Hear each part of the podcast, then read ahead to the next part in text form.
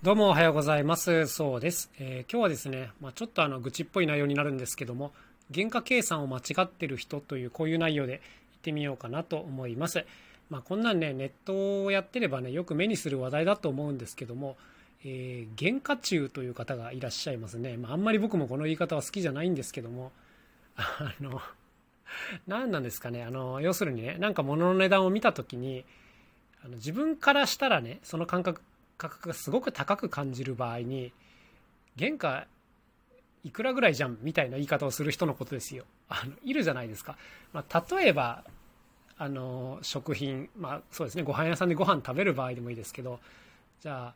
そうですねじゃあハンバーガーの話をしましょうこれハンバーガーがねマクドナルドだともう安いのだと200円300円で買うことができますけど、まあ、じゃあ美味しいハンバーガー屋さんに行って、えじゃあ1300円ぐらいのハンバーガーが出てきたとするじゃないですかそれに対してこんなん原価100円とか200円でしょみたいなことを言う人っているじゃないですか。あの、まあ、あれを見るたびに本当にあの残念な気持ちになるというか、あの、なんていうんですかね、何とも言えない気分になるなと思うんですけど、なんか本当にね、こういうの冷静でいなきゃいけないなと思うんですけどね。こういう方が言ってる原価って、多分そのハンバーガーだったらパンの値段、え肉の値段、野菜の値段とかねチーズの値段とかそういったものを合わせた金額だと思うんですけどあのまずそもそも原価は全然違うよねっていうのが個人的なツッコミどころだったりしますね。あの例えばそれを調理するものっていうのが必要ですよね。あのキッチンだったり、えー、まあ、道具だったりしますけどもそういったものの家賃が入るともっと単純に高くなりますしあとは当然人件費ですよね、はい、あの原価っていうか材料の値段はそれかもしれないけどあの人件費ってすごく高いので、まあ、そういったものを考えるといわゆる一般的な原価っていうのは大体美味しいハンバーガーだったら500円とかいっちゃうんじゃないですかね基本的には。はい、だからまずそのそもそも捉えてる原価が間違ってるっていうのが一つありますしなんかこういう人ってなんかその利益を乗せるのを良しとしない風潮があるじゃないですか。なんか本当に僕嫌いなんですけどこういう方が。で利益の出ないものを作る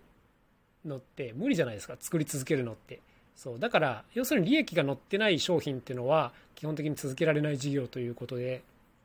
だから原価も何もあのあなたの理屈で言ったら何も物事が作れなくなるけどそれはどうなんみたいな風にちょっと思ったりすることがありますねだから個人的にはその原価と利益っていうのがまあ大きくありますけどもあの利益が出ないものっていうのは基本的にまあやっぱ続かないのであのそこに対して原価はいくらですでしょっていう言い方っていうのはすごく無理があるというかうーんなんかなというふうに思ったりします。これなんかね、まあ、僕もちゃんとお金の教育を受けてるわけじゃないんであれですけどこれ例えば、まあ、その人件費とかねあのあらゆる家賃とかまで含めた純純粋な原価っていうのに対して例えば利益が100倍あるような商品もあるわけですよ。はい、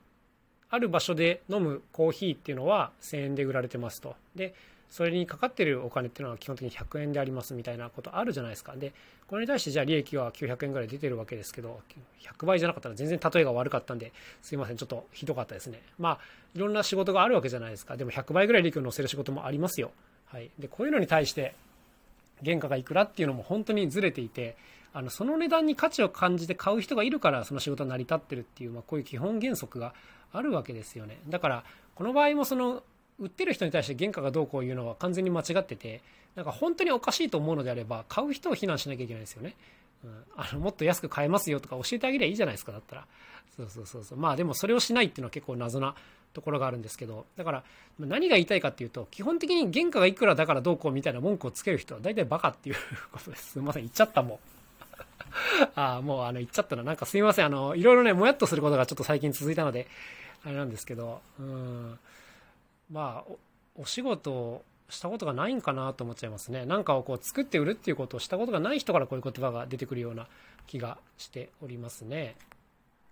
まああの自分たちの仕事なんかはこう値段がはっきりつけづらいんですけど毎回ねコンサートなんかやりに行くと基本的に売り上げとしては20万とか30万とか上がるんですよ。